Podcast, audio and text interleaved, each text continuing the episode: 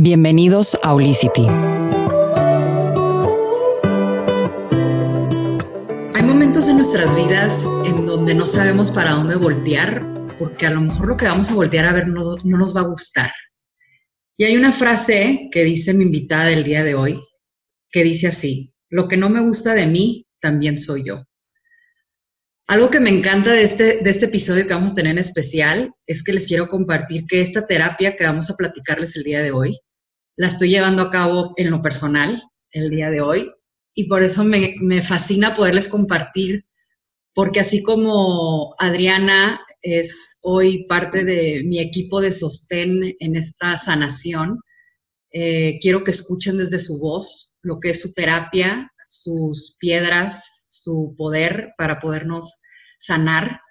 Y qué mejor que nos explique ella todo lo que nos viene a ofrecer. Así que, Adriana, muchísimas gracias por estar aquí con nosotros. ¿Cómo estás? Gracias, Nicole. Gracias. Gracias por invitarme a participar y a darle difusión a, estos temas. De verdad que sí. El, el, específico lo que nos vamos a enfocar es en la terapia de la sombra. Eh, hablar un, un, tema que en nuestra sociedad es muy tabú, muy este, desconocido, que es la sexualidad. Y vamos a entrar en lo que es el, eh, la obsidiana esta piedra que, Adriana nos viene a platicar y me va, a corregir si es piedra, cristal, mineraloide, ella ahorita también nos va a platicar de eso. Exacto. Y les platico un poquito de Adriana. Adriana da este, sesiones para terapia de sombra, eh, acompañamiento de obsidiana, también ofrece talleres vivenciales para mujeres sobre los arquetipos femeninos. Y este tipo de psicología transpersonal es en arquetipos de Jung, que también nos va a platicar un poquito de esto y el tarot evolutivo, ¿verdad, Ariana? Todo eso. Así que tiene toda una historia personal también bellísima de cómo ella entró en este tipo de sanación. Y, pues vamos empezando con, con, por donde queremos empezar, ¿no? O sea, mi primera pregunta es, Ariana, ¿a qué te refieres o a qué se refiere el mundo de la sanación cuando estamos hablando de la oscuridad? Cuando estamos hablando de que tenemos ese lado de sombra, que muchas veces en la sociedad pues no queremos como que ni verla porque pues es lo no aceptado, ¿no? Entre comillas. Mm, mira, interesante que lo digas, porque estos aspectos que la gente llama como oscuros, ¿no? Eh, responden más bien, yo creo, como, como una etapa en la que nos quedamos todos en una dimensión muy infantil atrapados, ¿no? Entonces, de niños, para poder entender esta, esta polaridad o esta dualidad entre el bien y el mal, pues empiezas a proyectar eh, lo que, aquello que entendemos o que consideramos malo o negativo y a eso le llamamos oscuro, ¿no? Ese ejercicio que hacemos desde niños para poder comprender qué sí, qué no, está así como lo estamos haciendo afuera, eh, instruidos también como por una sociedad y una cultura, ¿no? Que, que también nos va dictando qué es lo que es aceptado como bueno y malo.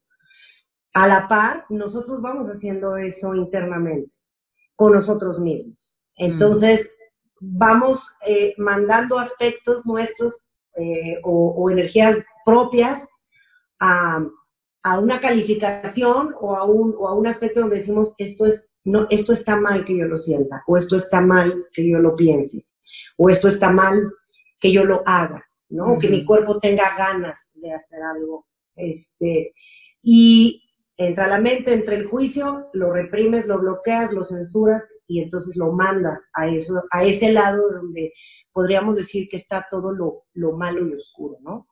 Pero en realidad nos quedamos, te digo, atrapados en el cuentito de, de, las caricaturas de niños porque al hacer este ejercicio, en realidad eh, lo, que, lo que hacemos es disasociarnos de la mitad de nuestro inmenso potencial.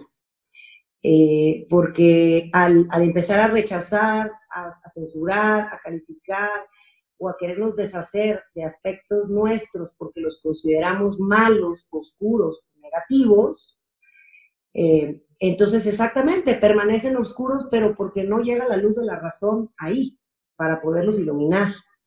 O sea, ahí, eh, por eso, por eso también en términos psicológicos le, denominamos como los aspectos oscuros de la mente, ¿no? Pero no es porque sean malos, no es porque haya Ajá, nada. O sea, no, no, no va como que el juicio de oscuro de que no se debe correcto, Correcto, es, es oscuro porque, porque no, es, no son aspectos que hemos iluminado dentro de nosotros, ¿no? O sea, venimos a una experiencia humana, eh, eso entendemos, a, buscar, aunque sea un poquito de iluminación, ¿no? De ascensión, de irnos un poquito más iluminados que como venimos. Entonces, claro que por supuesto que para iluminarnos, pues no hay más forma que tener que navegar y surfear esa oscuridad propia, interna, para poder llevar luz a, a, ese interior y poderle dar, pues, entendimiento, sanación, comprensión, abrazar, que eso es realmente lo que, de lo que habla el Tantra, ¿no? Por, por mencionar eh, que no, en vez de referirse a este aspecto como oscuro, como malo, como negativo, es, no, no, es que no, no, puedes, eh, no puedes separar en el huevo la yema de la clara. O sea, es que, es que así, así es el huevo, ¿no? Entonces, si te deshaces de una parte, pues definitivamente es como, ¿no? ¿Qué prefieres? ¿Tu mano derecha o tu mano izquierda? No, pues yo las dos, ¿no? O sea, entonces, se va junto con pegado. Claro, lo que hacemos con eso oscuro es que lo, eliminamos y, en realidad pues nos perdemos de conocer realmente quiénes somos, porque en lo que nos convertimos pues es en seres muy amaestrados, ¿no? Yo digo amaestrados y... Sí, dime, dime, condicionados, sí, y condicionados. Entonces, bueno, eso, eso hablando un poquito nomás de lo que decías, ¿a qué se refieren cuando hablamos de oscuridad, no? Este, y hoy por hoy todavía puedes ver muchísima gente eh, que tenga trabajo y camino y, y, se, y, se, puede seguir refiriendo con cierto temor a, ay, a la oscuridad, ¿no? Y es que las energías oscuras, o es que hay los, eh, eh, todas estas cosas de los hechizos, ¿no? Y me dice, todos esos cuentos son al final formas de distraerte de tu verdadera oscuridad. O sea, porque la oscuridad la llevamos adentro. Eh, y, no solo eso, de ahí venimos, ¿no? o sea, la oscuridad es lo más íntimo de uno. Correcto. O sea, la oscuridad es, eh, representa el aspecto como la inmensidad, es decir, si hubiésemos de definir un aspecto, de llamarlo, por no calificarlo como bueno o malo, sino por nombrarlo, sería la energía yin y yang, o la energía femenina y la energía masculina. Entonces, si lo pudiéramos ver en un ejemplo material, pues se entiende como con la Tierra y el Sol, ¿no? Entonces, ¿cuál es el útero? La Tierra, toda la oscuridad, ¿dónde se gestan las semillas? ¿Dónde, dónde crees, dónde, dónde nos gestamos nosotros, ¿no? Dentro de un útero materno en total oscuridad. O sea, la vida viene de la oscuridad. ¿Cómo? Con la inseminación de la luz del sol, que representa la luz de la razón o la luz del entendimiento. Entonces, claro que tenemos eso, ese, eh, eso que definimos como mi corazón, este, pues yo, yo diría que es ese aspecto luminoso del que contamos o disponemos para poder ir llevando luz a esa, a esa oscuridad. Entonces, pues sí es, no solo es lo que somos, yo creo que es todo el potencial de lo que podemos llegar a ser está en eso que llamamos oscuridad. ¿Y la sexualidad, ahí es en donde la metemos? La sexualidad pasa, sí, por los aspectos, no oscuros, sino por los aspectos de la sombra. De la, sombra. Eh, de la sombra. Y para, de alguna forma, definitivamente, de la cultura que venimos, de la educación que, que, que llevamos dos mil años, de una cultura patriarcal, este, católica, rígida, ¿no? rígida, ¿no? Etcétera, pues obviamente, tú dime. Está reprimido al 100%. Totalmente, totalmente. Y más que nada, como que definimos la sexualidad como algo externo a nosotros, ¿no? O sea, algo que se hace o algo que me, por donde me oriento y como dices tú, de ahí venimos. O sea. Mira, la, la sexualidad se, configura dentro de la sombra internamente en el momento que aparece la vergüenza. Ok. Ok. Entonces, digamos que, que de, forma instintiva, pues el niño o la niña eh, lo único que hace cuando está descubriendo su cuerpo o su, energía libidinal, ¿no? Que es, que es pues, la, energía de la vida, ¿no? Es explorarse. Y, si en el, en el momento que hay placer en el niño entra toda esta cultura de culpa, eh, vergüenza, censura, represión, etcétera, bueno, entonces por eso la sexualidad en ese, en ese instante pasó al lado de lo oscuro. O sea, ya la, completamente la, la, nulificaste, ¿no? Y no solo esto, le pusiste un lente, un lente por el que vas a ver y vas a experimentar la sexualidad el resto de tu vida con culpa, o con vergüenza, o con... Entonces, claro que pasan los aspectos de la sombra. Ahora, ¿por qué, ¿por qué también son de la sombra? Pues porque la gente no habla de, de, sexualidad eh, abiertamente esto, por ejemplo, lo que, lo que estamos haciendo ahorita consagrada, lo que estoy haciendo esto de hacer pláticas en las mañanas, ¿no? Antes de que nos agarrara toda esta desafortunada situación, íbamos arrancando muy bien, haciendo talleres en las mañanas, a la luz del día, entre semana, eh, con hombres y mujeres, para hablar del poder de sanación de los cristales, para hablar este, de, de los aspectos de la sombra de la sexualidad, para hablar de cómo, cómo debemos de relacionarnos, ¿no? Y eso es, es un buen ejercicio para empezar a sacar de, de la oscuridad la sexualidad, para decir, hey, aquí no hay nada que esconder, es decir, tú y yo estamos aquí en esta conversación ahorita porque afortunadamente un día tu papá y tu mamá hicieron el amor y los míos también. y, y, aquí estamos en la vida, ¿no? Entonces, ¿qué hay que, que, que censurar ahí, qué es lo que no podemos hablar, qué es lo que es tan incómodo. Entonces, por eso me gusta, me gusta mucho cómo al empezar a hablar de sexo, inmediatamente a toda la gente le sale o lo incómodo, o lo nervioso, o lo mocho, o, lo, o lo libre, o lo que realmente trae, ¿no?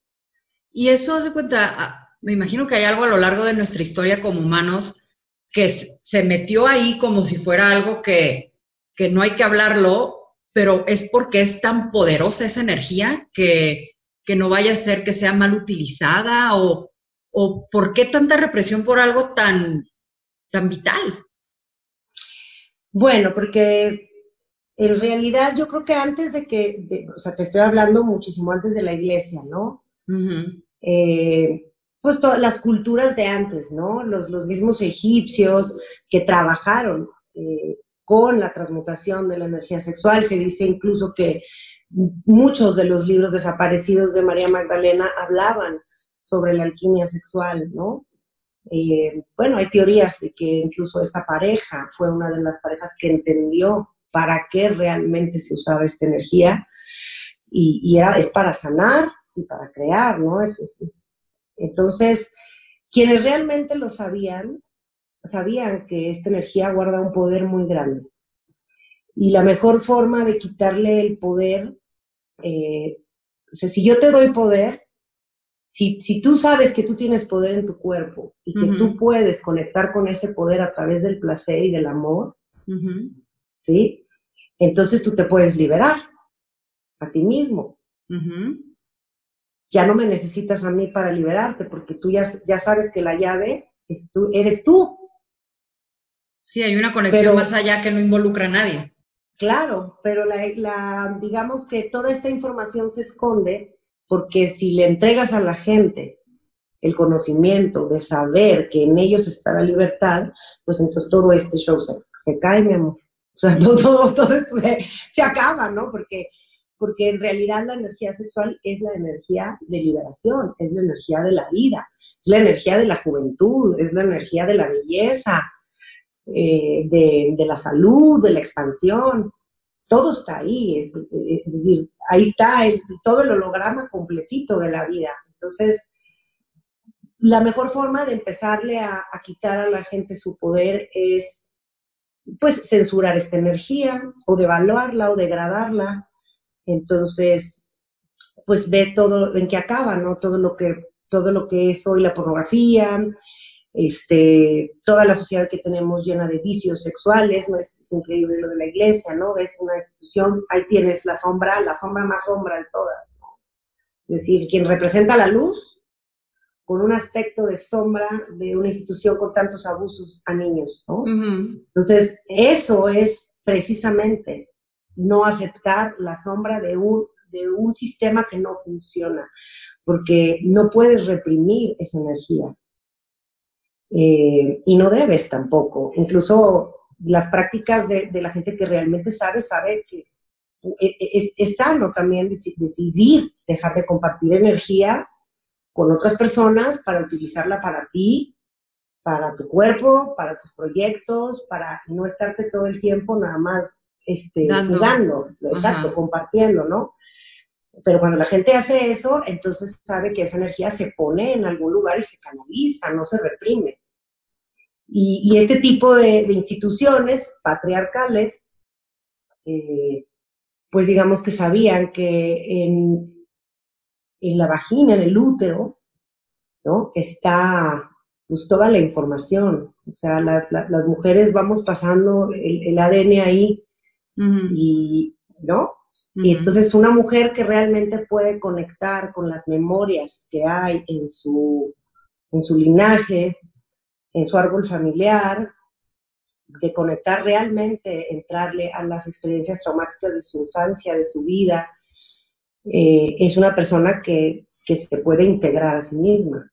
Entonces, claro que por, esa razón es que no abren que la energía eh, es para esto o sirve para esto. O sea, muy poca gente lo sabe, ¿no? Eh, por eso cuando me preguntabas, ¿por qué, por qué será que, no sé?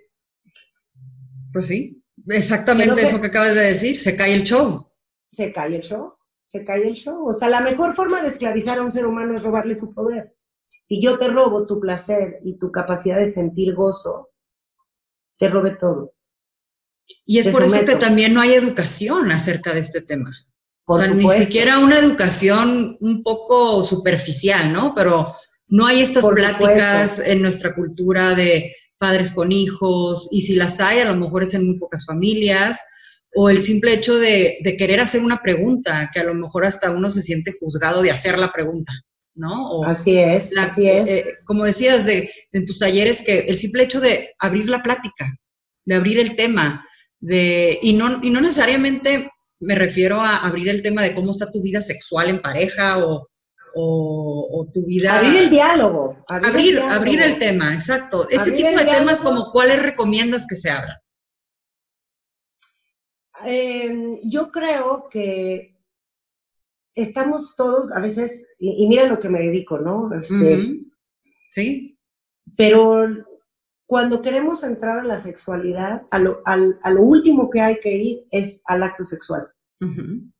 Em, yo creo que trabajar nuestra sexualidad es podernos empezar a, a, a sentar, a estar presentes para los otros. Es decir, no sabemos relacionarnos, no sabemos escuchar, no sabemos tocar. Y cuando digo tocar, no estoy hablando de, nada sexual ni erótico, estoy hablando de, intimidad del alma, ¿no? Este, e, estamos todos muy asustados, todos, todos tenemos mucho miedo en el cuerpo guardado de muchos años, ¿no? De, y no nomás nuestro, de una cultura, repito, o sea, nosotros somos el, e, esto de eres el sueño de todos tus ancestros, ¿no? Pues aquí estamos, con todo lo que ellos también cargaron. Perdón, entonces estar aquí, yo creo que es empezar a abrir las preguntas de no qué hacer con, la sexualidad o, entrar directo a la, al Kama Sutra, que todo el mundo cree que es por ahí. O sea, es eh, empezar a ver primero cómo te relacionas tú con tu cuerpo, qué juicios tienes para con tu cuerpo, qué nivel de aceptación tienes para con tu cuerpo. No puede haber ninguna experiencia placentera, ni propia ni compartida, si no hay eh, un cierto grado de, reconocimiento, de amor, de cuidado propio, ¿no? Entonces, eh, creo que es empezar por ahí, luego este, estamos metidos en unos arquetipos desde hace años de convivencia, los hombres y las mujeres, este, muy, muy particulares, ¿no? Estamos acostumbrados a, la seducción. Mm. Eh, eh, la seducción, que, a mí me parece una energía encantadora, me, gusta, ¿no? Me gusta conectar y, ayudar a otras mujeres a, que conecten con su seducción. Pero en realidad lo que yo digo es que la seducción hay que saber para qué se usa, ¿no? Y para qué es. Este, y mientras los hombres y las mujeres estemos atrapados en seducirnos, eh, no nos estamos realmente mostrando cómo somos. ¿No hay conexión real? No estamos con un juego. De, veras. Pues estamos disfrazados. Esa venta, ¿no? Es como una venta. Claro, porque entonces, eh, digamos que eh, empieza, empiezas a relacionarte con el otro o con la otra y inmediatamente entra el deber ser. Mm. De cómo debe, se entiende que debe ser una relación entre dos personas. Que si me debes de hablar, que si no me debes de hablar, que si porque no me contestaste, que si, que si, no. Y se empieza uno a meter en, una dinámica de, comunicación en donde realmente estás, está uno nomás jugando con el niño interior que sigue buscando atención de los demás, pero no, no estás trabajando ni mostrándote ni poniéndote desde el adulto para otro ser humano, decir, soy un ser totalmente libre, aquí estoy y me quiero sentar aquí contigo, Nicole, para platicar contigo, escucharte, quiero ver quién eres, quiero saber qué te importa, qué te duele, qué cosas te conmueven, ¿no?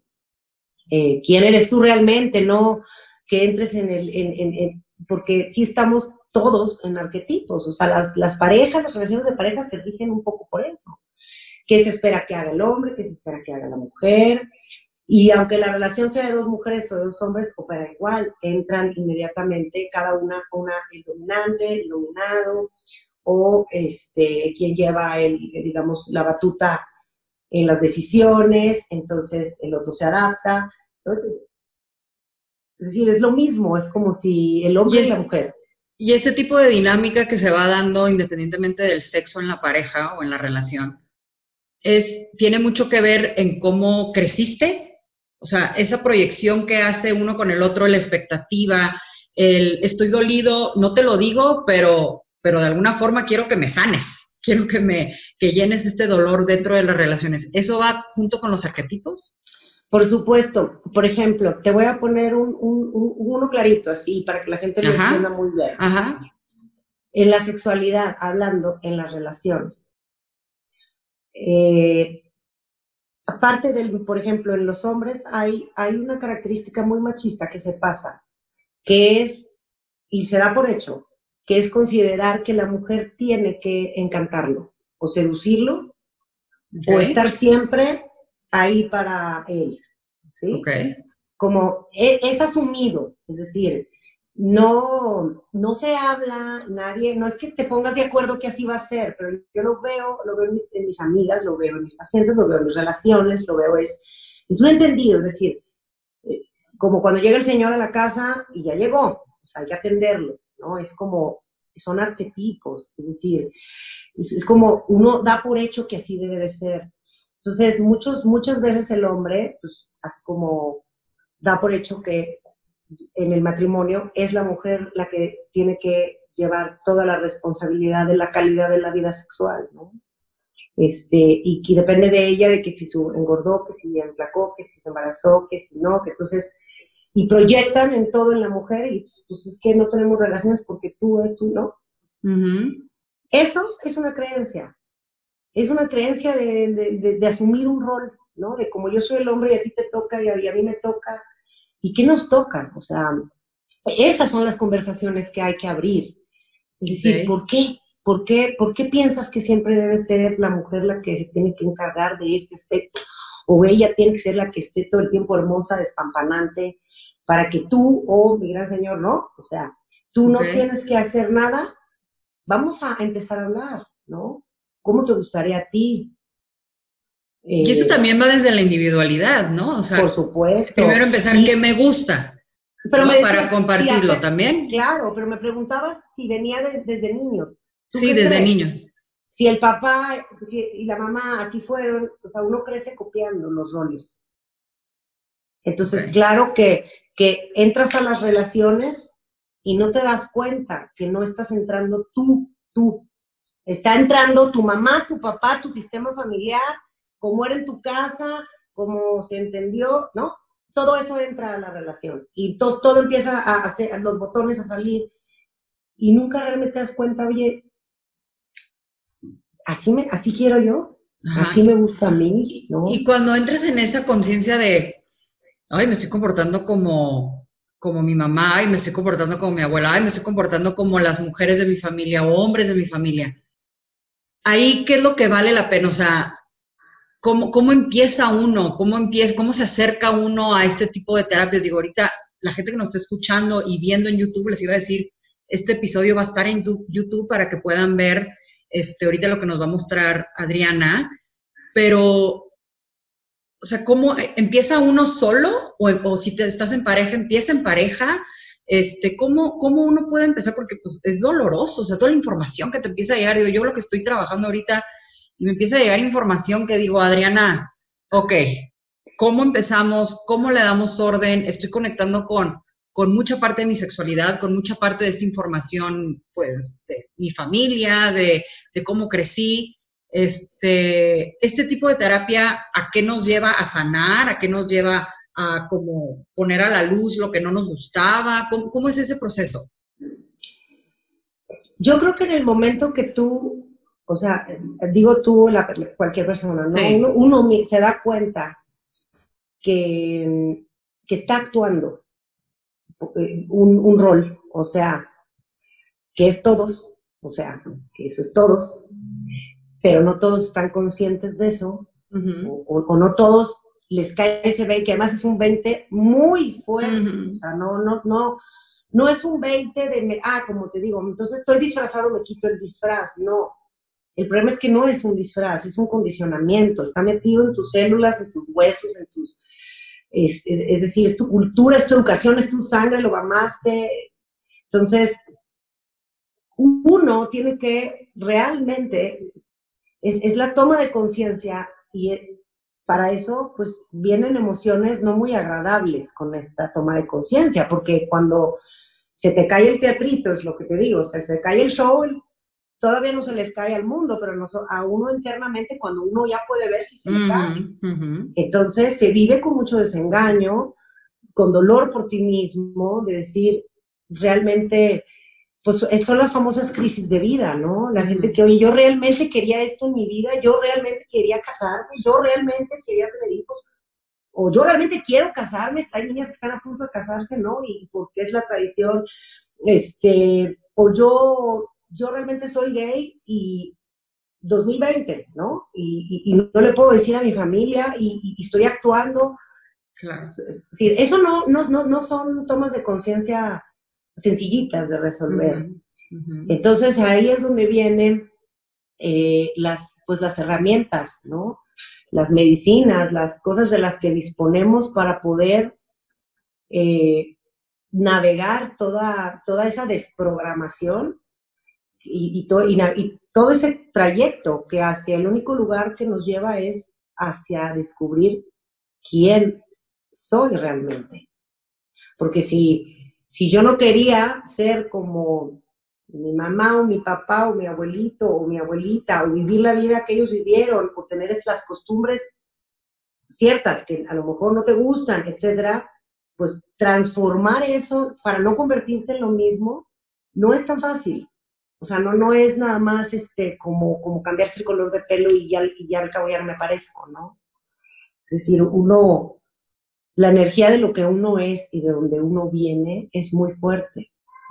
y, por eso es tan importante poder trabajar el material del árbol genealógico, de, de, la familia y entrarle a toda la emocionalidad de lo que eso abre, de lo que eso abre para ti mismo y en tus relaciones, porque e, este tipo de cambios no nomás cambia uno por dentro, o sea, este tipo de, quitarse la careta te cambian todo el, escenario, ¿no? Y ahí es en donde podemos relacionar a la sexualidad o lo tántrico como, como un origen de sanación. O sea, esa conexión es, o sea, el orgasmo en sí, el orgasmo es una sensación que te puedes conectar eh, y sentir algo que, que, solamente se puede vivir en ese tipo de, de sensaciones y eso es espiritualidad, eso es un acto de, estamos dándole vida a una parte nuestra desde el alma, desde el origen, desde lo sexual. Mira, lo que pasa es que el orgasmo, así como la respiración, que son actos muy similares, ¿no? En, cuanto a, o sea, cuando hacemos pranayama, ¿no? Cuando haces terapias de respiración y llegas a experimentar estas liberaciones cuando la kundalini sube, que se, se siente como un orgasmo, ¿no? y no pasó por nada erótico ni sexual ni nada, pero se experimenta igual. Físicamente hay, una descarga de, energía muy sanadora. Es que lo, la energía que realmente cura es el placer. Es decir, el dolor en el cuerpo, el dolor en la contracción cervical, la contracción uterina de una mujer, la contracción vaginal, pues no es más que dolor. O sea, cuando una mujer tiene dolor para, para, para tener relaciones es porque hay registros y memorias de mucho dolor en su cuerpo que necesitan liberarse. Evidentemente a través del placer.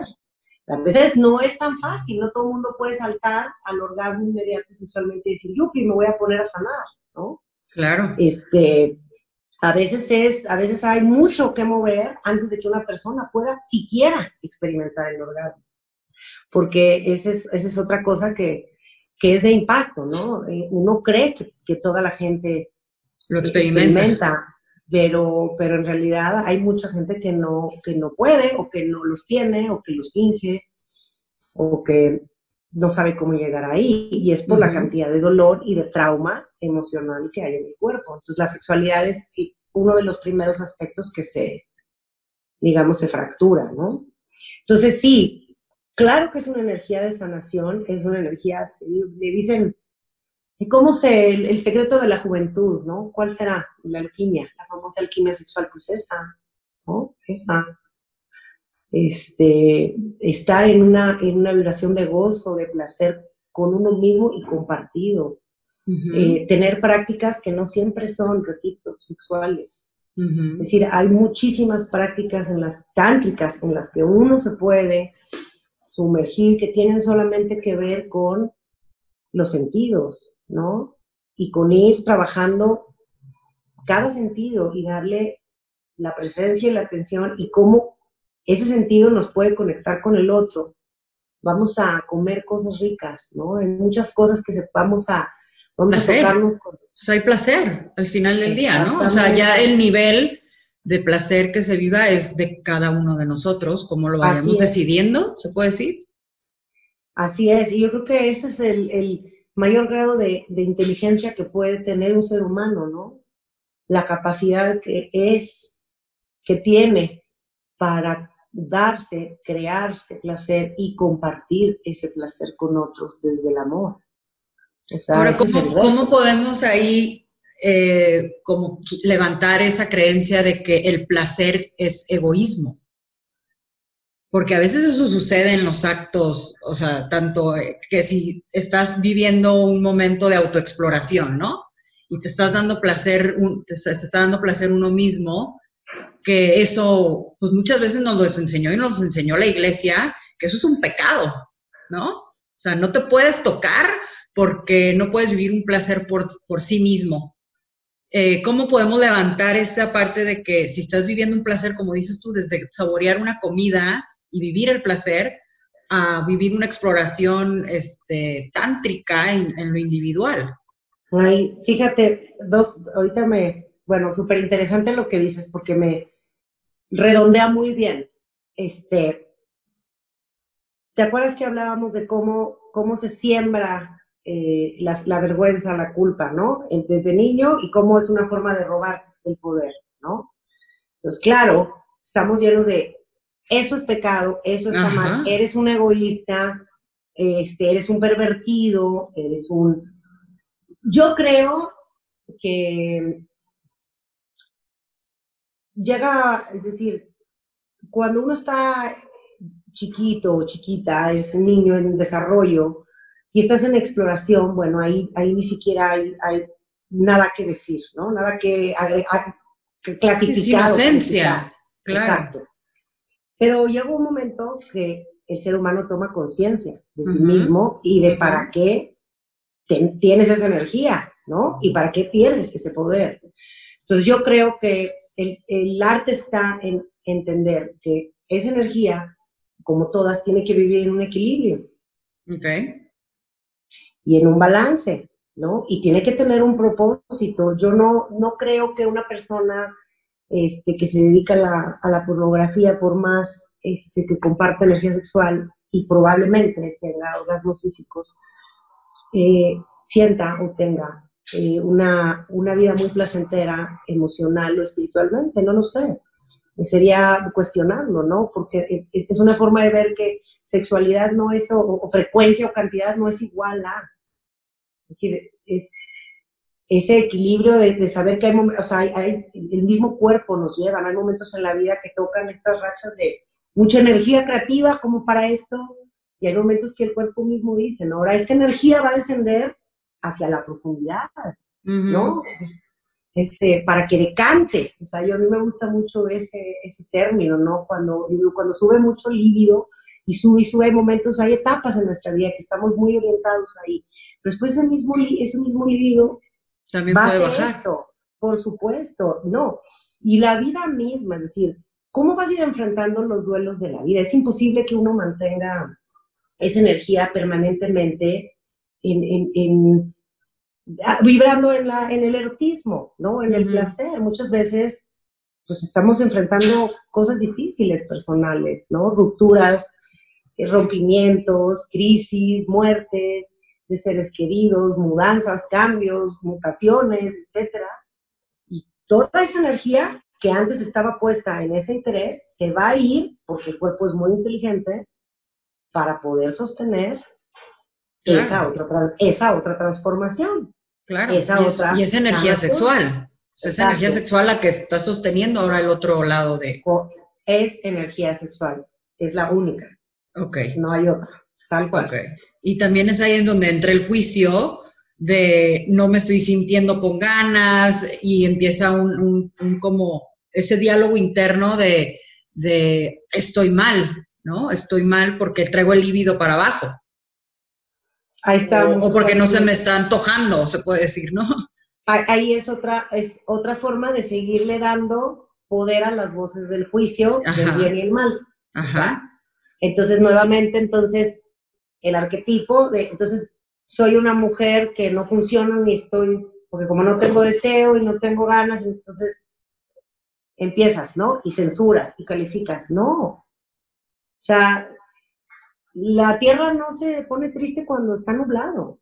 O sea, o cuando va a llover. Siempre está contenta si está lloviendo, es decir, y da flores, y hoy hace sol, y mañana hace frío, y no, nosotras somos la propia tierra, nuestro cuerpo, nosotros. Entonces, permitir que, la energía, pues en nuestros ciclos de vida cambie, la, ener- la energía libidinal, lo sexual, eh, no puede tampoco, no, y, qué bueno, o sea, no, puede permanecer todo el tiempo, digo, en este erotismo, porque nos distraeríamos demasiado, ¿no? Si, lo cerráramos solamente a la experiencia sexual.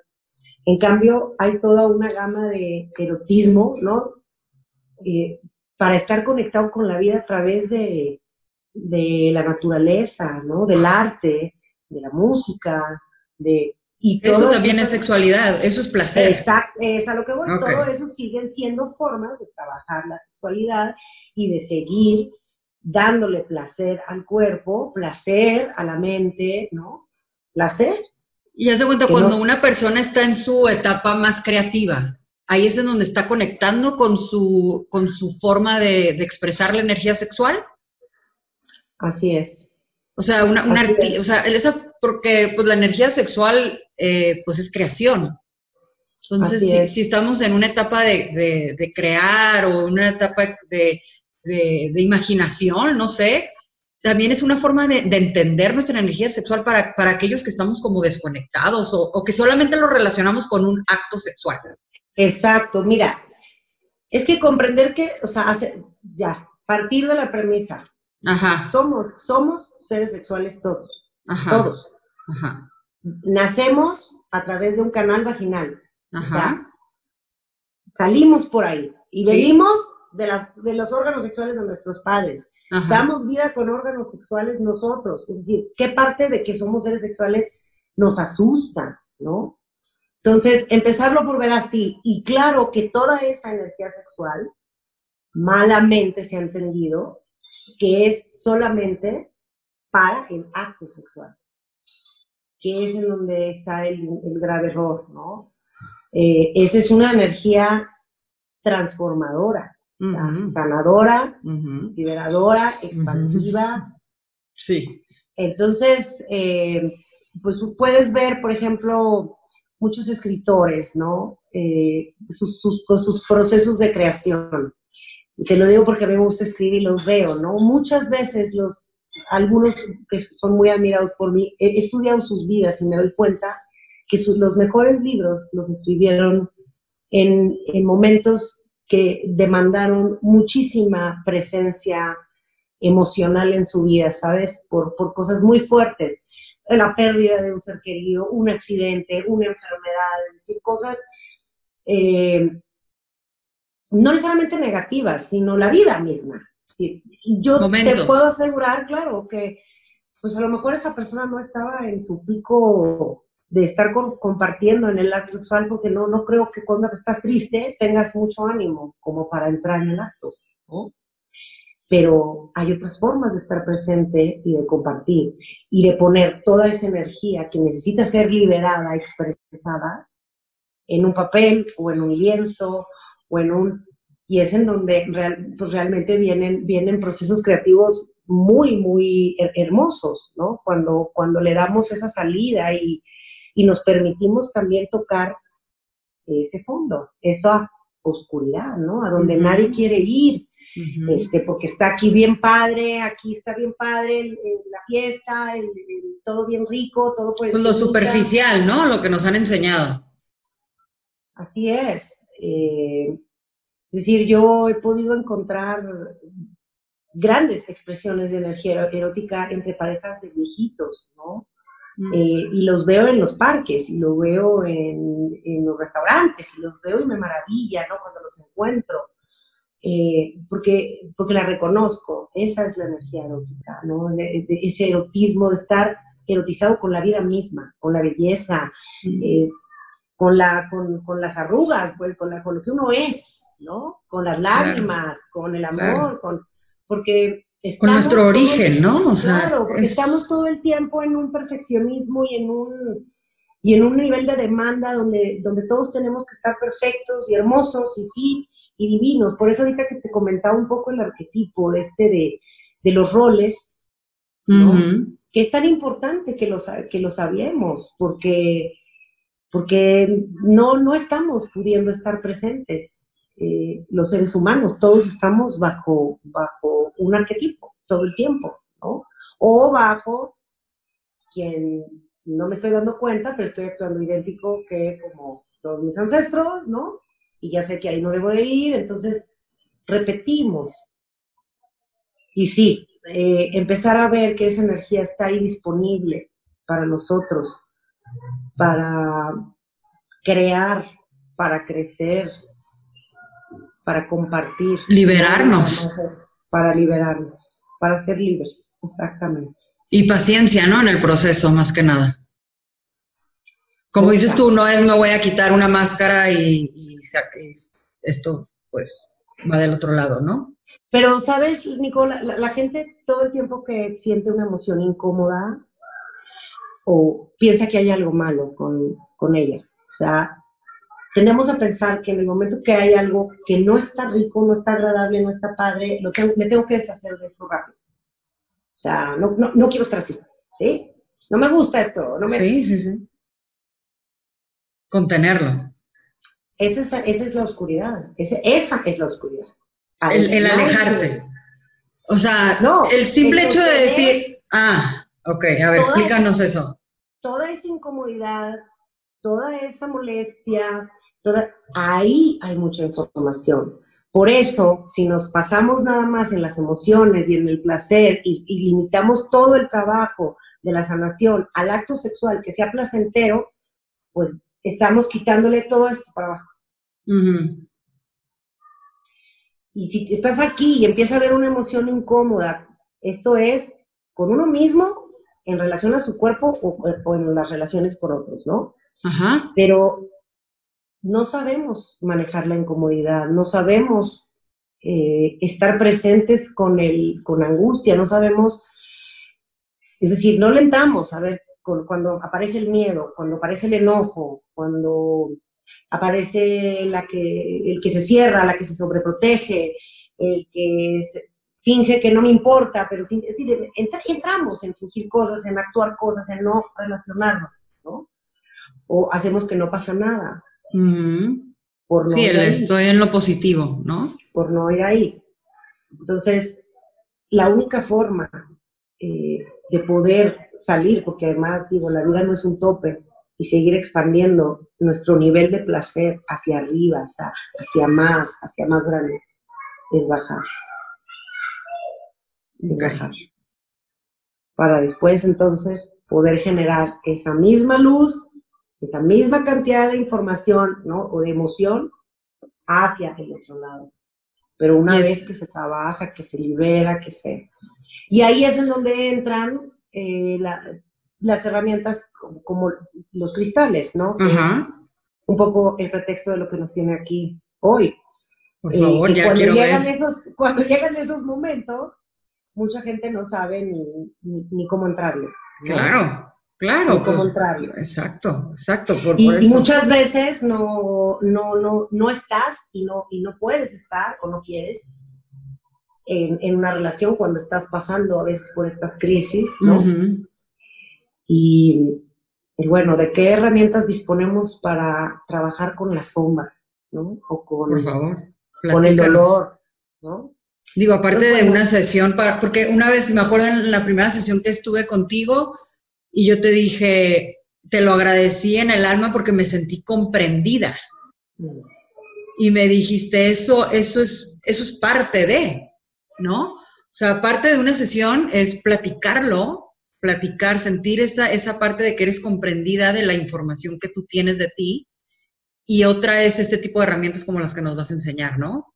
O lo que es la obsidiana, en este caso. Así es.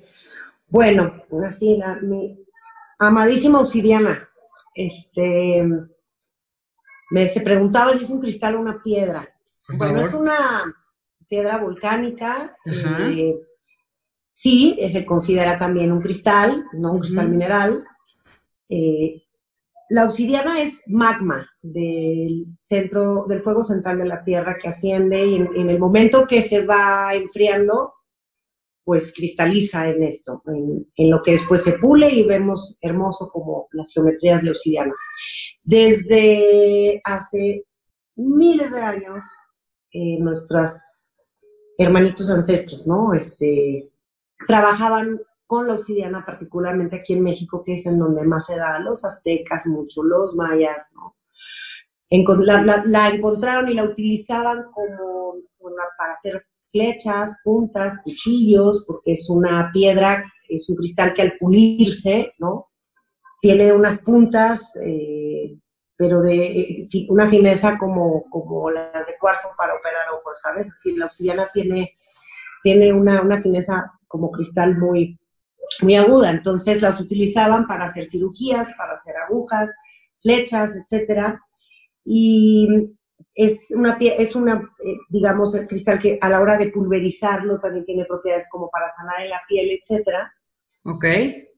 Pero crean alrededor de toda la parte eh, ceremonial los famosos espejos de obsidiana, ¿no? Que los acompañaron por años a los antiguos para poder, para poder analizar y observar el cielo, que era para lo que utilizaban los espejos de obsidiana, ¿no? Para ver, eran, no, no había telescopios. Okay. Y los utilizaban en momentos de ceremoniales para generar trance, ellos decían, entre la vida y la muerte y poder eh, accesar a estos portales, ¿no? De la oscuridad.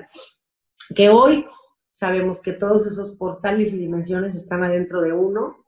Como te digo, la única oscuridad que hay que ir a combatir es la que llevamos adentro. No hay que ir a matar a nadie afuera.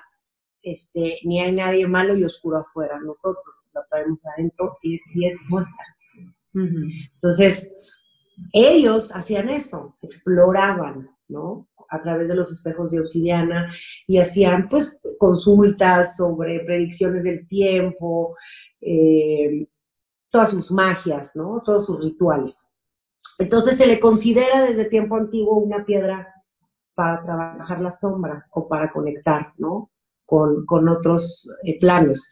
Se dice que se le llama la piedra de la justicia o la piedra de la verdad, mm. por lo que es capaz de revelarte, ¿no? Entonces, bueno, eh, al paso del tiempo, esta, geometría que nos, acompañó, bueno, está el mito también de, de que es eh, uno de, también en nuestra cultura, ¿no? uno de los dioses, hermano de Quetzalcoatl, era el dios, digamos, este, Quetzalcoatl de la luz, y acá tenemos a Tezcatlipoca de la oscuridad, representando mitológicamente ese aspecto, ese, esa hermandad que también hay dentro nuestro, Quetzalcoatl y Tezcatlipoca, pues están aquí.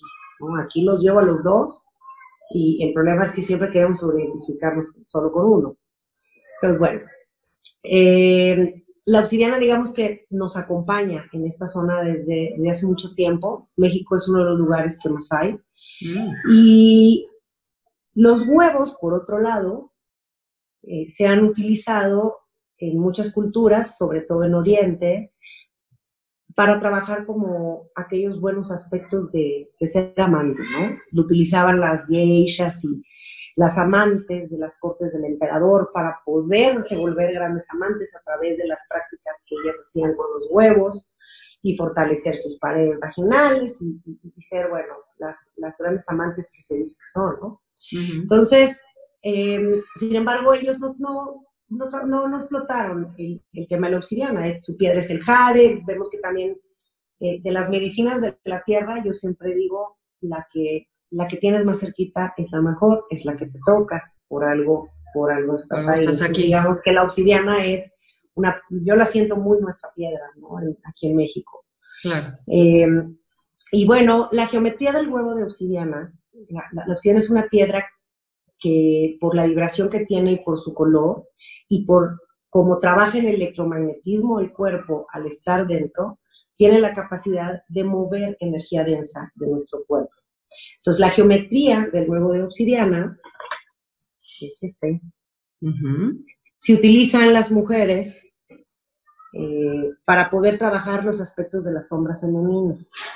Entonces, cuando te digo la sombra femenina, eh, pues si nos pudiéramos referir a esta oscuridad exclusivamente de las memorias de lo femenino o de lo que hemos experimentado las mujeres como género, entonces, el huevo de obsidiana va a ir a abrir todo lo que haya, tanto personal como en el colectivo de tu árbol o de tu linaje.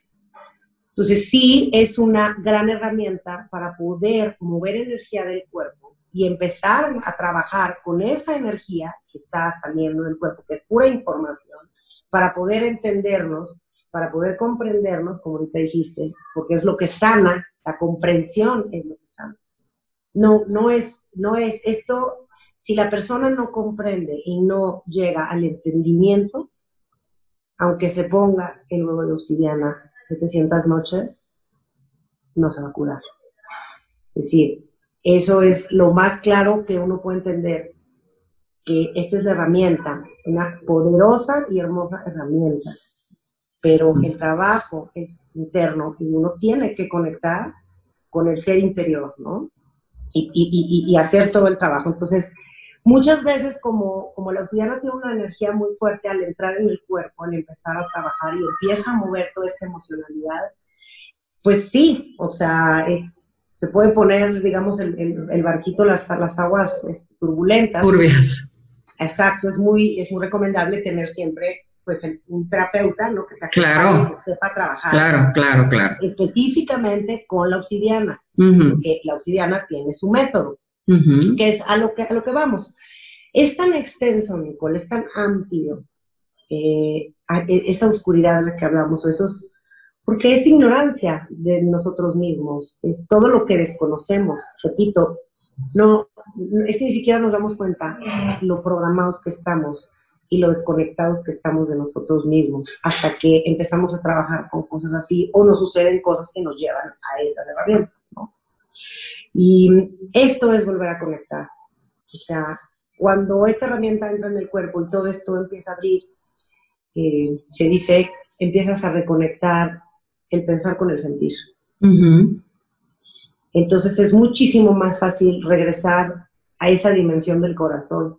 Es mucho más fácil regresar a eso que es lo que yo realmente soy, lo que yo realmente quiero, lo que yo realmente siento, lo que yo realmente necesito para poder sanar, sanar a la niña interior del pasado, al resto de los arquetipos y memorias que aparecen, que tienen que ver con el niño herido, el niño abandonado, la herida de rechazo, este, el esclavo o la esclava, todos en mayor o menor medida somos esclavos de un sistema de creencias o, desgraciadamente a veces hasta de energía de, ciertas personas a quienes les entregamos nuestro poder y no nos damos cuenta y también somos esclavos. Entonces, es otro de los arquetipos que se, que se trabaja, ¿no? Eh, etcétera. Y la importancia de utilizar aquí eh, el material de Jung eh, que Jung es el padre de los arquetipos, es lo, más valioso que nos deja para podernos entender y darnos cuenta de, eh, del show, del, del en que estamos todos, pues es tomar los arquetipos para poder organizar toda esa información emocional, todas esas, eh, todas esas memorias del cuerpo, porque de lo contrario realmente es muy caótico. O sea, es tan fuerte, ¿no? Cuando uno está moviendo, esta geometría va eh, en el interior de la mujer y se trabaja por las noches. Entonces, concretamente estamos chakra 1 y chakra 2, permanentemente, o sea, tocando ahí. Entonces, de entrada es, digo, es, cada persona puede abrirle el trabajo de formas diferentes, ¿no? A veces si una persona está muy electrificada, muy hacia su energía masculina, ¿sí? Muy en el, en el acá y muy desconectada de acá y en el hacer, hacer, hacer, hacer, mete una herramienta de estas y como te dije hace rato, siempre eh, la misma energía va a buscar el balance, o sea, la inteligencia del cuerpo siempre va a buscar el balance. Entonces, si tú estás más en un lado, entra una herramienta de estas y para generar el equilibrio, pues te va a hacer un movimiento en donde quizá te nos ponga un poquito más introspectivos, tranquilitos, llorones, sensibles, a dormir, como estamos ahorita, todos, como nos mandaron a todos a nuestras casas. Energía femenina, claro. A sentir, a estar pacientes, a no tener prisa. La tierra no tiene prisa. Una flor se tarda lo que se tarda en abrir. Una guarda también. Entonces, eh, es muy bonito cuando, cuando permitimos como pues que el propio equilibrio de, lo que estas medicinas traen se restablezca con esa inteligencia que es nada más permitirle al cuerpo recordar, porque en verdad, eh, y eso es lo que yo siempre digo, ¿no? Ah, me encanta eh, dar esta terapia porque yo no hago absolutamente nada más que acompañar a la mujer o al hombre en su proceso de trabajo de la sombra, sea eh, con o, a través del tarot, como lo decida hacer, ¿no? Pero mm, en este caso, concretamente con esta herramienta, tú te das cuenta que es una herramienta energética. Entonces, una persona que no tenga una buena fuerza eh, psíquica para conectar consigo mismo, ¿sí? Para, materializar, para manifestar, una persona que no, es, que no sea intuitiva, que no esté conectada, pues una herramienta de estas le puede tardar mucho en abrir, porque hay, es, es mucho lo que hay que, ¿no? Reconectar. Pero una persona sensible, intuitiva, conectada, este, que, que escucha su cuerpo, que pues inmediatamente una herramienta de estas le abre, pero así. Entonces, por eso la importancia, lo que te digo, la herramienta en sí misma siempre va a buscar el equilibrio. Entonces, incluso si, como fue en mi caso y en muchos pacientes que tengo, que llegan porque están en un trastorno de que tengo un quiste o tengo un, digamos, algún trastorno ginecológico, ¿no? eh, que es por lo que muchas llegan al, al huevo de obsidiana. Ah, y, otras, ajá, y otras llegan eh, porque quieren trabajar su energía sexual, ¿no? Eh, yo siempre digo, ¿qué parte, ¿qué parte quieres trabajar, no? Y lo único que me doy cuenta muchas veces es cuando una persona no está contenta. Puede estar sana, no está contenta.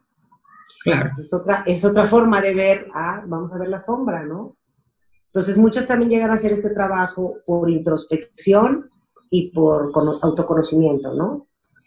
Que, es un trabajo. Y ahí, pues la que se sana es la mujer, la que, la, que, la, la que lo usa, la que logra esa conexión. Y el trabajo puede ser tan grande como ella se permita ir consigo misma. Por eso es una in- va Ajá. adentro. Es como si estamos otra vez gestando, ¿no? Otra vez a la oscuridad, otra vez a lo profundo. Es como morir y renacer, ¿no? Siempre. Los procesos de la sombra eh, son puras, pues son puras transformaciones, son puras muertes y renacimientos, tal cual. Así se, así se viven, así se experimentan. Y ahorita que mencionas esas enfermedades físicas que una mujer puede padecer, es igual, como decíamos hace rato, de ese estancamiento o esas heridas que se tienen en la parte vaginal.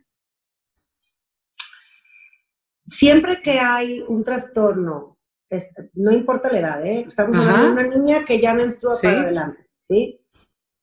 Pero generalmente cuando ya empezó su vida sexual es cuando empiezan los trastornos, ¿sí? Ok. De que tengo quistes o tengo reglas eh, no regulares o etcétera, es emocional, siempre, Ok. siempre. O sea, pueden Siempre, entrar mira. en cirugías y todo, pero ir a la raíz, o sea, es... No, puedes es entrar este a cirugía, tipo, el quiste, este, sí, se puede hacer, pero es muy probable que entonces el cuerpo va a botar otro, va Por a otro mandar lado. otra señal. Claro, Eh, todo lo que no está atendido, que no, no digo resuelto, ¿eh? Porque todos somos aquí un enigma sin resolver todavía. O sea, podemos tener muchos aspectos internos no resueltos, pero si podemos sostener eso, esa incomodidad nuevamente, conectar con eso y estar ahí, es, ya es la mitad de la sanación. La mitad. O sea, el, el realmente ponerse ahí, ¿no? Para comprender, para sentir. Y es como esa apertura, como una disposición de, de no tener miedo a conocerte. Como, de- como la frase que dije al principio, ¿no? De este, lo que no me gusta de mí también soy yo. O sea, esa Así es, integración. querida. Fíjate, esa frase eh, la, la puse precisamente ahí en, en la, en la biografía porque eh, pasar, trabajar con la sombra implica ser capaz de sentir un autodesprecio, quizá por cierto tiempo, ¿sí?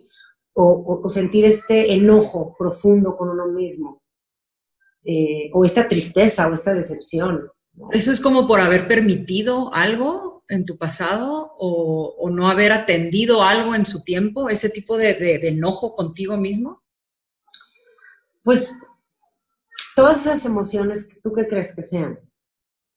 Pues de uno, ¿no? O sea, no son de, nadie. uno, corazón. Sí, de uno. De uno. O sea, eh, sí viene de experiencias pasadas, definitivamente, de cómo, de cómo estás configurado y de cómo hayan sido. Muchas, muchas mujeres eh, que llegan y trabajan el huevo de obsidiana conmigo piensan que vienen a trabajar la relación actual que tienen. Y muchas, muchas eh, van a trabajar eh, la primera relación sexual que tuvieron, que las dejó traumadas de por vida. La primera. Ok. Muchos de esos quistes, muchas de esas cosas son de esas, de esas primeras experiencias, ¿no? En las mujeres o de esas relaciones, ¿no? Que claro que no, que, que después materializan en el cuerpo cosas que no podemos comprender, que no podemos acomodar, que no pudimos sanar y salen en este tipo de trastornos. Y una vez que la mujer lo puede ver, lo, lo, lo puede resolver. Lo, que pasa es que a veces, como, te digo, ¿no? Una mujer puede pensar que sigue teniendo problemas años con los hombres, este, por algo que, ni se imagina, ¿no? Que tiene completamente que ver con cómo se sintió tratada o, cuidada o, contenida en el primer encuentro. Y esto hablando de las mujeres. Y en los hombres, eh, ahí, querida, todavía hay un... Querida Nicole, ese es otro programa. O sea, ahí hay todavía un, muchísimo trabajo por hacer. O sea, a los hombres ni siquiera les damos eh, el espacio de que puedan expresar a ellos cómo les fue su, primera vez. O sea, ve, ve, esta cultura, ¿ves? Es decir, es como si el hombre está obligado a, hacer el delivery, ¿no? O sea, y entre más rápido y órale, y como machito, y, si hay todo un tema que desconecta, nos desconecta de la sexualidad a muy pronta edad y nos mete en estos arquetipos y en estas relaciones de donde después es muy difícil, desde estas formas de relacionarnos, después es muy difícil salir, muy difícil salir. Eh, y, yo he visto en, terapia, ¿no? Cómo los hombres muchas veces guardan eh, memorias muy traumáticas y muy dolorosas eh, sobre su sexualidad que, ni siquiera habían, se habían permitido aceptar o reconocer y que tiene que ver con la presión social, eh, con la prisa, con la demanda, eh, con el juicio a, siempre a al tamaño, a la forma, al este. O hasta el dinero, ¿no? O sea, canalizan la forma perspectiva de las mujeres de expresarse a veces de, este tipo, ¿no? De, encuentros, como si los hombres también, y, y hay mucho dolor ahí, ¿ves? Entonces, cuando nos sentamos a hablar en estas conversaciones que te digo, es muy interesante ver cómo los hombres también empiezan a decir, yo también. Yo, también siento. Ajá, sí, claro. Yo también era niño, yo también estaba descubriéndome. Yo, es decir, ¿por qué tiene que ser menos romántico, más bonito o, menos suave o, más agresivo, no? Claro. Entonces, todo esto, pues sí, pasa y abre. ¿Qué le puedes recomendar a, a, padres de niños que están en crecimiento, que nos estén escuchando? O sea, ¿cómo pueden ellos? Porque pues, digo, no nos enseñaron ni a cómo educar en la sexualidad a los niños. ¿Hay algo que puedas tú recomendarnos de qué puedan hacer los padres de niños en crecimiento? Mira, yo no, me dedico particularmente a, ah, terapias con niños, ¿no? Pero sí soy mamá. Eh, yo lo, que he ido viendo, que, que en ese sentido sí me está tocando ser una generación que está pues cambiando así completamente la dirección, ¿no? No solo por, mi propia vida, mi historia en mi casa, sino por lo que estamos viviendo todos. Eh, entonces, yo creo que hablar con la verdad y con esa transparencia eh, de la sexualidad cuando ellos traen el tema, traen la inquietud y lo es decir, no hay que darle más información de la que puede manejar. Eh, ya hay demasiada información en todos lados. Hoy un niño de 11 años con, digo, 10 con total facilidad puede accesar este, Internet y contestarse todas las preguntas que tenga, ¿no? A escondidas o no escondidas. Entonces, yo pienso que vivir no negando esa, esa realidad y asumiendo eh, que eso que es real y que, esa información puede llegar totalmente distorsionada y chueca a, cualquiera de, mis hijos, ¿no? De los niños, y estar abierto para que cuando eso suceda, porque sí, sí hacen preguntas, ¿no? Y generar estos espacios de entonces contestar una pregunta a la vez de lo que el niño o la niña te van trayendo conforme a la edad que tienen pero con esa naturalidad, con esa espontaneidad, sin, sin mayor problema. Y, en las niñas, en las niñas sí, mucho trabajo en ritos de iniciación, eso sí, creo que eh, hay mucho todavía que el que, o sea, ya se empieza a ver, pero no todas las niñas hoy tienen esta conexión con, su cuerpo, con sus lunas, con sus ciclos, con su sentir, con su femenino. Entonces empezar a abrir esto, ¿no? Y, y, poderle generar, no importa la creencia que cada quien tenga en su casa, ni, pero poder hacer de ciertos eventos de nuestros hijos ritos de iniciación para transmitirles, ¿no? El, valor y los y el valor de estos mitos, o sea, porque ahorita que ve esta conversación que llevamos, nada más con hablar, hablamos del mito del bien y el mal, ya, ya se entendió todo. Sí, sí, sí, sí. Entonces, poderles llevar a los niños los, los arquetipos que sí queremos, ¿no? que, que, es el, el, del ser humano libre. Yo digo, ese es el, el único arquetipo que queremos. El que crea uno, ¿no? o sea, yo creo mi propio arquetipo. El ser, o sea, y dejar todo lo demás y, y, y pues también empezar ahora, los niños muy pronto pueden dar señales de su, de su energía y pues papás, mamás, si te cuestiona y te mueve y te incomoda la sexualidad de tu hijo, pues el problema lo tienes tú. Ve a trabajar, eso, ese, mensajito sí lo mandamos. sí, claro. que eso sí, eso sí es, esa es la chamba de la sombra de, los padres, ¿no? De, los que están educando, de los que, que ya este, estos juicios y estas censuras y estos bloqueos realmente eh, estamos creando pues, seres esclavos, ¿no? Y, rotos y fragmentados. Por eso luego es tan difícil el camino de sanar.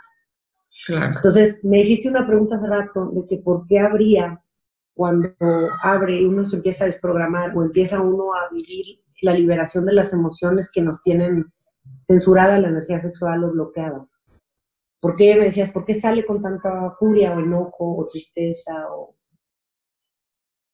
pues yo creo que, muchas veces darnos cuenta eh, de que no hemos podido llegar a nuestra mejor versión o a nuestro mejor potencial o tener el, el placer que quisiéramos, porque hay aspectos nuestros de nuestra educación o de nuestras creencias que nosotros permitimos que se instalaran ahí, claro que uno se enoja y está bien.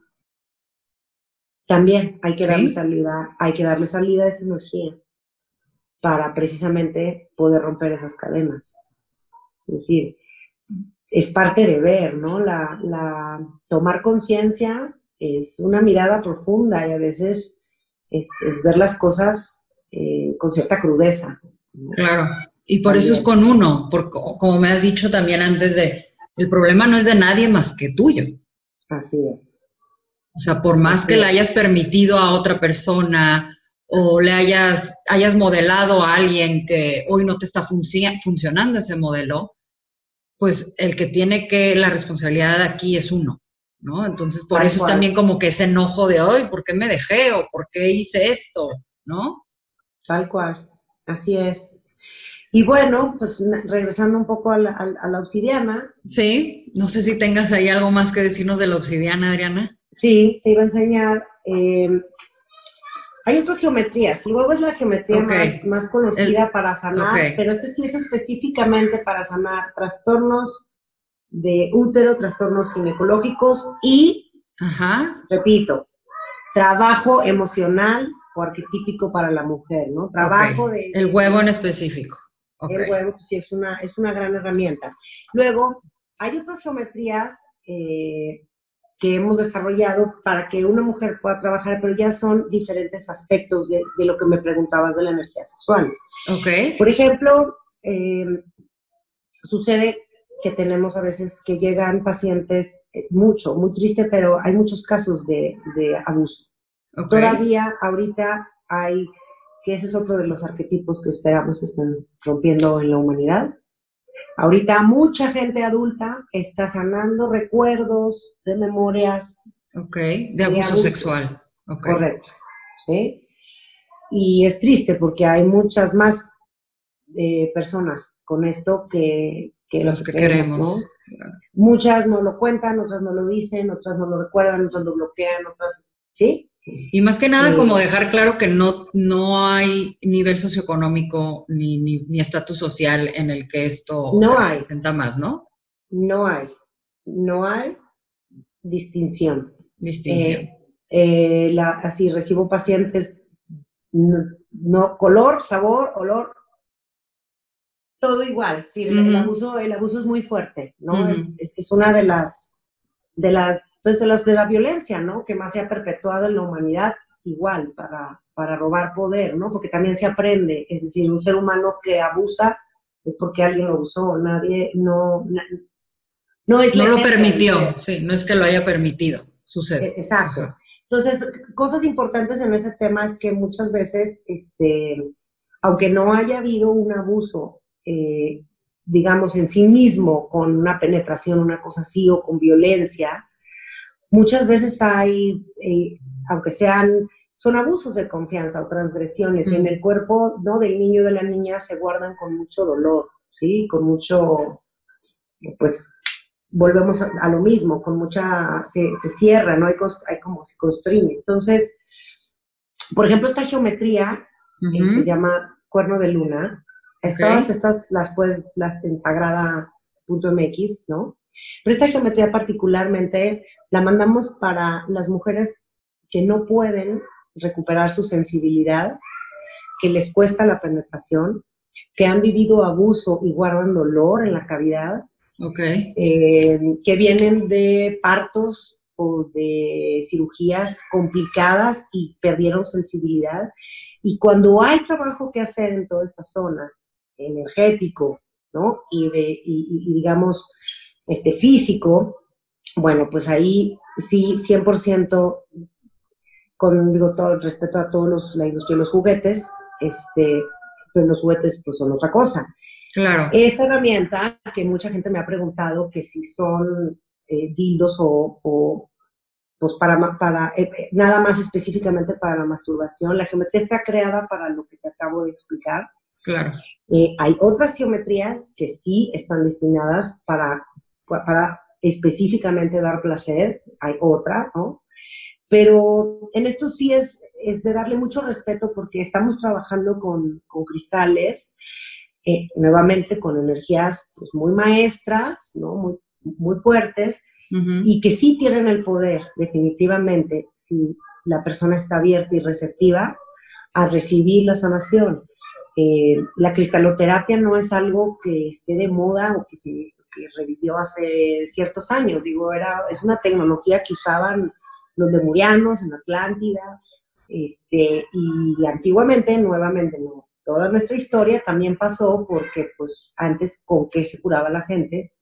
Si no era con esto, porque no tenían otra cosa. Entonces, es rescatar y recuperar eh, el conocimiento antiguo que está en la tierra y puesto en geometrías, que cada geometría está diseñada para trabajar diferentes aspectos.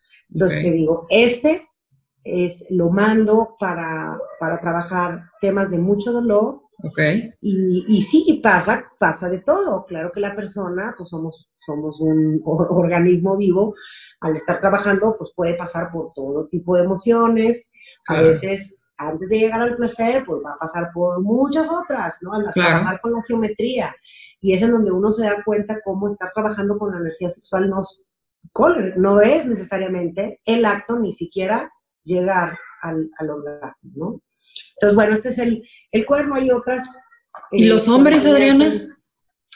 Fíjate que los hombres, bueno, en el trabajo terapéutico de la obsidiana hay formas en, en las que el hombre también puede trabajar con el huevo de obsidiana, que obviamente es, esa de otra, es terapéutico, el masaje es diferente, okay. y con el espejo, etcétera. Y en las geometrías, bueno, aquí hay varias geometrías, por ejemplo, esta, esta, geometría se llama sirena y es de cuarzo rosa, ¿no? Entonces, es una vibración diferente a la obsidiana y va orientada a trabajar otros aspectos de la mujer, ¿sí? Otras energías. Entonces, se manda o se recomienda eh, para otro tipo de cosas. Ahorita no, no, no quiero entrar como en toda la cátedra de, para que no nos entretengamos en cada una, son siete, ocho geometrías, pero nuevamente es entender para qué sirve cada cristal, cómo se trabaja, con qué propósito y en qué nos ayuda. Si estamos trabajando con aspectos de sombra, bueno, pues la obsidiana es, ¿no? Definitivamente el cristal con el que hay que trabajar. Si estamos trabajando muchas veces mujeres que vienen de mucho trauma, este, de rupturas, este, o están buscando incrementar su nivel de placer o alcanzar orgasmos más intensos, esta es la que okay. ¿Por qué? Porque esta te pega por los dos lados. Por el diseño que tiene es específico para trabajar la parte alta del cervix, ¿no? Y la vibración del cuarzo rosa, como trabaja el cuarzo rosa en sus propiedades, puesto de la forma que se indica para trabajar con respiraciones de forma individual o si lo quieres usar en pareja de otra forma. Entonces, todos estos son, abre, cuando tú empiezas a trabajar con, geometrías específicos, bueno, pues estás eh, trabajando con, todo el canal, ¿no? De todos los chakras. Es decir, aunque, aunque estés trabajando con la geometría local, un cristal es un conductor. Y, eh, estamos trabajando con toda la electricidad del cuerpo y con todo el canal. Entonces, pues Aquí es extensísimo el tema, ¿no? Nos, no, no me imagino. Y, horas. Haz de cuenta, se trabaja desde el chakra 1 y chakra 2, como, como dices, pero la apertura que se va haciendo con el proceso de la terapia o del acompañamiento es, es esa apertura en todo el canal. Este, este, esto que te digo sucede paulatinamente conforme la persona se va trabajando, mm. porque hay que ir eh, regulando el funcionamiento correcto de cada chakra. Eh, entonces, ya, ya cuando yo veo a la persona ya en consulta, pues, ya se puede ver qué es lo que la persona necesita y en base, por ejemplo, una persona eh, que tiene muchísimos problemas para expresarse, ¿sí? Puede ser también que tenga problemas digestivos, o sea, hay como un, así como los arquetipos es lo mismo, hay como unos hologramas de todos ciertos patrones que se cumplen. Entonces, eso más la observación y el diagnóstico físico de ver al paciente, puedes ver, entonces esta persona trae fuera de eje completamente, no está funcionando correctamente su chakra 5 y el 1. ¿Por qué? Por lo que te acabo de escribir. Entonces, ahí, que decir, el tapón está ahí, hay que ver cómo se nivelan eh, estos chakras primero y cómo los, los metemos en, desbloqueo para que la persona empiece a liberar, ¿no? Cuando, cuando estamos eh, o hemos pasado por, por procesos prolongados de estrés o de tiempo, uff, es, es, durísimo. La, la, la, coraza, ¿no? Emocional que todos tenemos, eh, es que no, ni siquiera nos sabemos, no nos damos ni idea. Sí. Eh, somos seres tremendamente e infinitamente más sensibles de lo que creemos. O sea, tenemos la capacidad de ver todo y sentirlo todo así eh, y de comunicarnos telepáticamente. Somos pura energía. Sí. Entonces, entonces eh, y eh, eso es pura sensibilidad, eso es pura vida. Entonces, comprenderás que el gap que tenemos que recorrer para volver a sentir y, a percibir y a experimentar las emociones y el placer con esa pureza, con esa libertad, pues es bastante amplio. Entonces, he ahí, he ahí este, el trabajo que, que, es lo que hizo Sagrada, lo que, lo que se pone, en Sagrada, ¿no? Que es, eh, hay otra geometría que no la voy a, no la voy a mostrar aquí. Okay este, intencionalmente para que todos la vayan a, ver, en la página. Por favor, déjanos tus datos también, Adriana. Digo, todos tus datos están en Olicity. Como ya saben, también tenemos esta parte del directorio en donde informamos este, acerca de lo que hacen nuestros expertos aquí como, como Adriana. Pero menciónanos, ah, Sagrada es, es, la, es la marca que, ofrece este tipo de herramientas. Sagrada es, ajá, Sagrada es donde están todos los cristales. Ajá todas las geometrías para trabajar la energía sexual. Exacto. Eh, y esta geometría que te digo, esta última, que me preguntabas ahorita, y los hombres, bueno, hay una geometría que es para hombres y mujeres. Okay. se llama serpiente cósmica, entonces la pueden, las puedes ver. Pero es de obsidiana. Y yo digo esa geometría cuando, cuando, la trabajé ¿no? y la saqué y la expongo, así como te digo, esta es la geometría para trabajar dolor físico, abuso, la, eh, la otra es tristeza, duelos, ¿no? Y también mm, quiero más sensibilidad o quiero, entonces esta. Esta geometría se trabaja, digo, la, la muestro es muy peculiar porque inmediatamente saca la sombra de la persona, por la cara que la persona pone cuando la ve, Ok.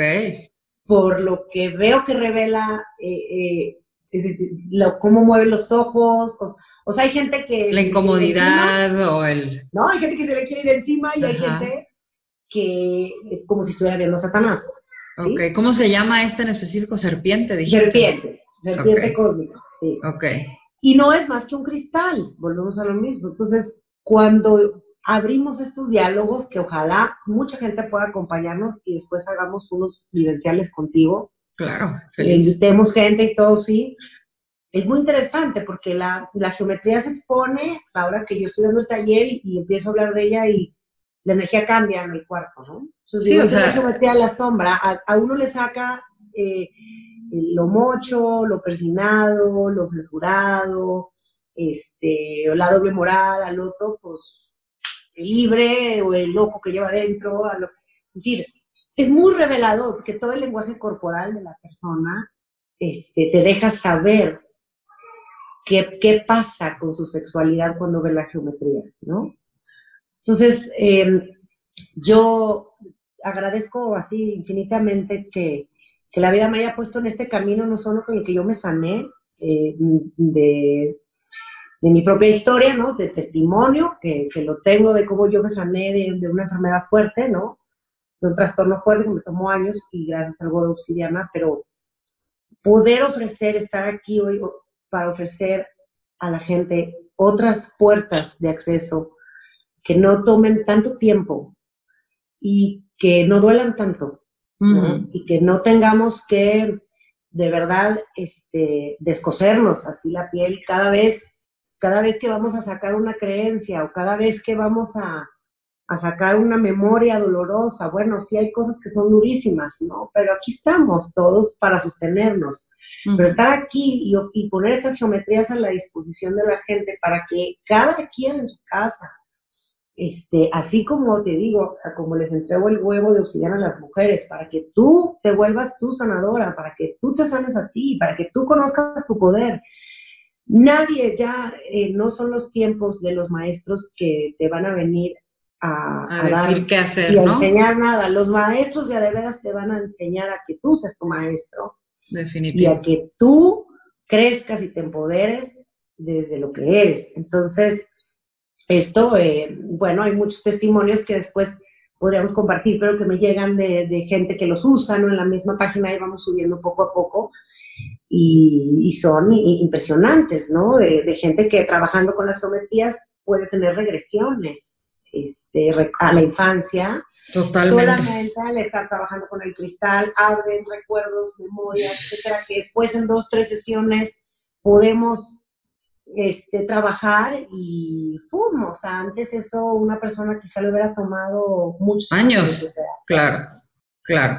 Y es como una ventaja, ¿no? El, el, el poder tener ese acercamiento a la oscuridad con, con los ojos muy abiertos, como con, con, esa apertura de me voy a meter a, a las aguas más profundas pero sé que del otro, sé que del otro lado voy a, voy a salir con un resultado que es al que quiero llegar, que es la sanación.